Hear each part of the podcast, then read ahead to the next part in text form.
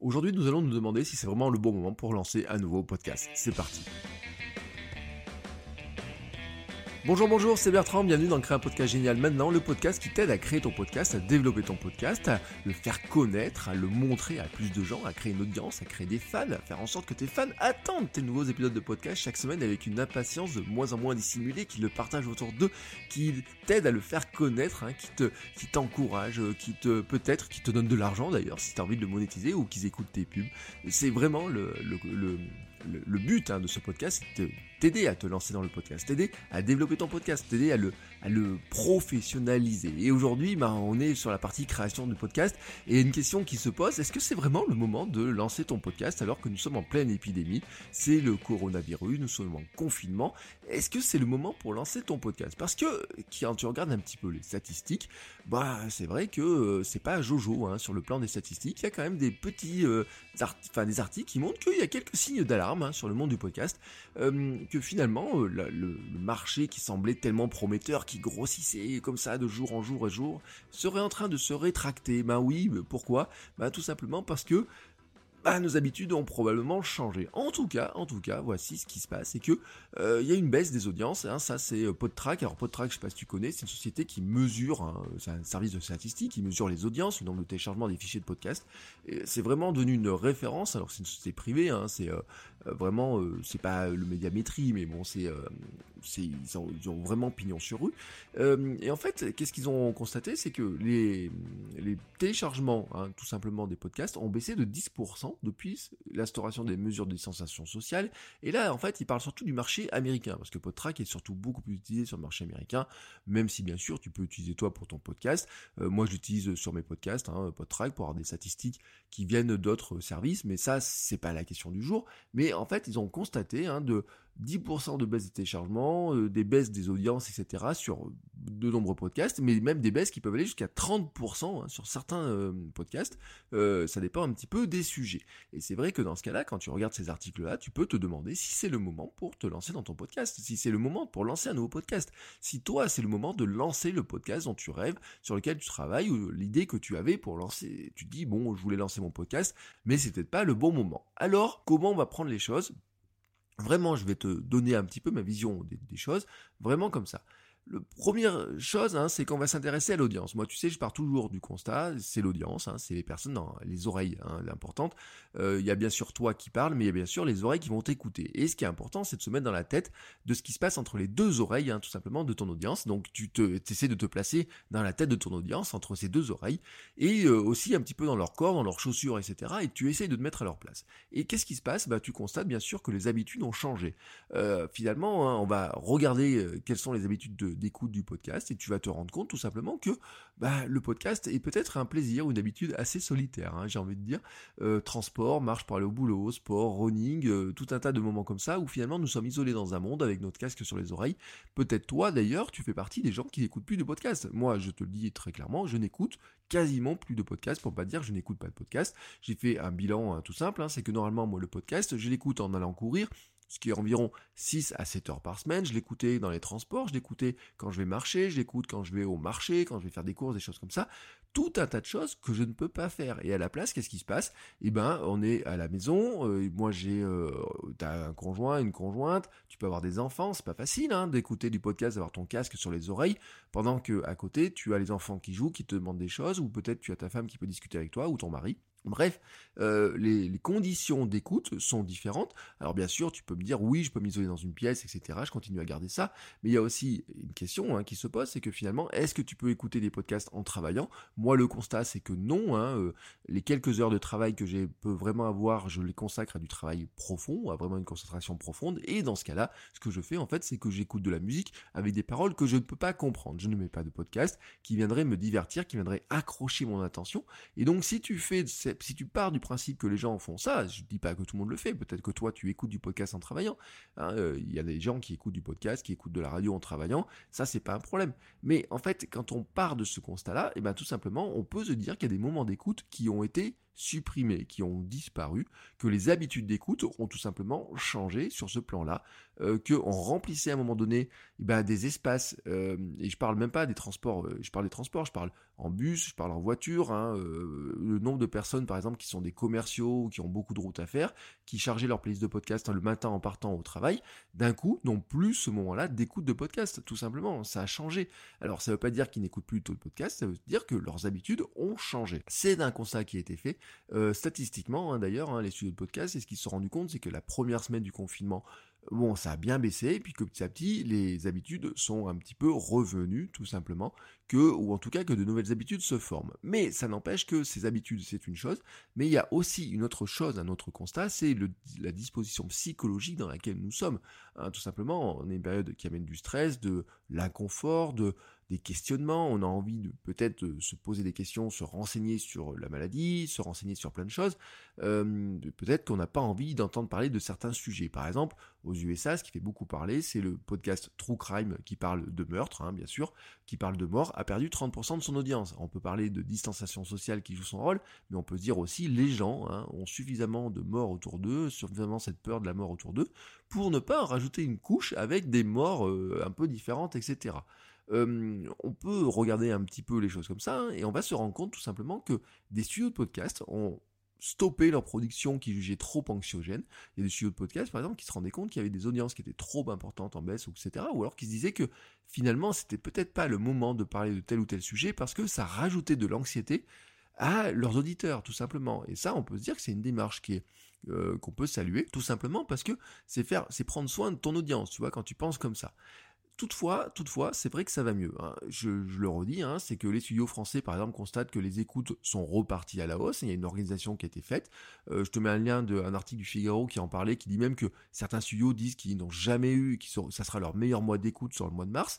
Donc ça veut dire que quelque part ça repart, mais que bien entendu, ben, ça impose de repenser. Alors bien sûr, les méthodes de travail, les méthodes de financement des podcasts. Ça impose aussi de repenser à certains sujets. C'est-à-dire qu'en fait, on peut se dire que certes l'audience a trouvé de nouvelles habitudes, mais que aussi ils veulent aussi entendre parler d'autres sujets et que finalement il y a des sujets qui sont apparus. Alors bien sûr, on peut parler des podcasts de confinement, des journaux de confinement hein, qui parlent spécifiquement du confinement. Bon, ça c'est un sujet. Bon, ça c'est un type de sujet. Voilà, j'ai envie de dire c'est un type de sujet très journalistique, hein, bien sûr, qui est lié à du traitement d'actualité. Là, on est dans du podcast d'actualité. Ceux qui s'en sortent mieux là-dedans bah, sont bien sûr ceux qui ont l'habitude de faire ça et qui ont vraiment la capacité de le faire. Et là, on pense souvent aux journalistes ou alors des studios de production assez importants. Mais en fait, ce qui va monter aussi dans ces périodes-là, bah, c'est quoi? Pense encore à ton audience. De quoi elle a besoin? Elle a besoin de conseils, elle a besoin de euh, de gérer son stress, elle a besoin de moments de bien-être, elle a besoin de conseils pour aider, pour euh, par exemple faire l'école à la maison, peut-être, tu vois, pour éduquer ses enfants, pour euh, trouver du temps pour télétravailler différemment. Elle a besoin de se détendre, peut-être de faire du sport différemment, de penser à son futur, penser à son travail, de réinventer son futur, tu vois, tout un tas de, sujets comme ça, vraiment de se dire que finalement, nous sommes tous dans une période compliquée qui amène beaucoup de changements, beaucoup d'habitudes, et bien sûr, il y a des contenus auxquels on pensait jamais, jamais s'intéresser avant, tout ça, qui coup remonte tout simplement parce que je te prends le cas de parents tout simplement euh, qui avant avaient euh, les enfants les amener le matin à l'école à 8h ou 8h30 ou 9h les récupérer le soir entre 16h et 17h qui se retrouvent d'un coup à leur devoir faire l'école à la maison. Bon bah toutes les questions de se dire comment je les occupe toute la journée, c'est pas les vacances, ils peuvent pas sortir tout le temps, hein, on peut pas sortir, je te rappelle quand même ce constat-là. Bon, ça devient compliqué, il faut en plus faire l'école, etc. Donc ils vont s'intéresser à des sujets, c'est comment leur apprendre ça, comment euh, travailler la pédagogie, comment les occuper, etc. Tout d'un coup, il y a des podcasts là-dessus qui vont remonter, des podcasts de bien-être, de méditation, de je disais aussi tout, ce qui est réinventer le futur, etc. De comment je me retrouve maintenant sans travail, ou sans business, ou plus, ou je veux travailler différemment, comment je fais pour trouver de nouvelles méthodes de travail? Bah là, c'est, on va se mettre à, chercher ce type de podcast là, et ce type de podcast là peut, bien entendu, remonter, ressortir, remonter dans les classements, parce que finalement, eh c'est aussi le jeu aussi d'Apple Podcast et compagnie, hein, de Spotify, qui font des sélections spécifiques, bien-être, travail, euh, occuper ses enfants, etc. Vraiment, ça c'est leur travail. C'est des journalistes hein, euh, qui, font ces listes-là, parce qu'ils savent que ça va intéresser l'audience. Venons-en maintenant donc à cette question. Euh, faut-il te lancer maintenant si tu as un projet? Si tu as une idée de podcast, tu as envie de te lancer, est-ce que c'est le bon moment pour te lancer? Alors je vais te dire très très très très très très franchement, oui. Oui, oui, oui, oui, oui, je vais pas te faire languir plus longtemps que ça, on va pas attendre 10 minutes de plus pour répondre à cette question, Déjà parce que sur le plan organisation, tu as probablement du temps pour travailler dessus et enregistrer. Hein, voilà, tout simplement.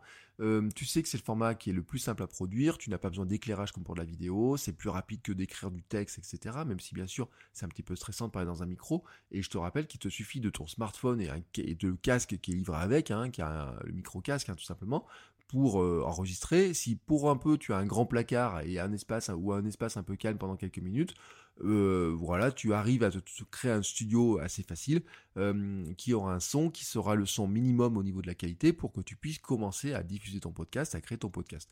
Et probablement tu as du temps, bah, tout simplement parce que tu peux plus faire de sport peut-être, ou alors ton sport a été remplacé, ou alors tu n'as plus de transport, tu as des transports différemment, etc.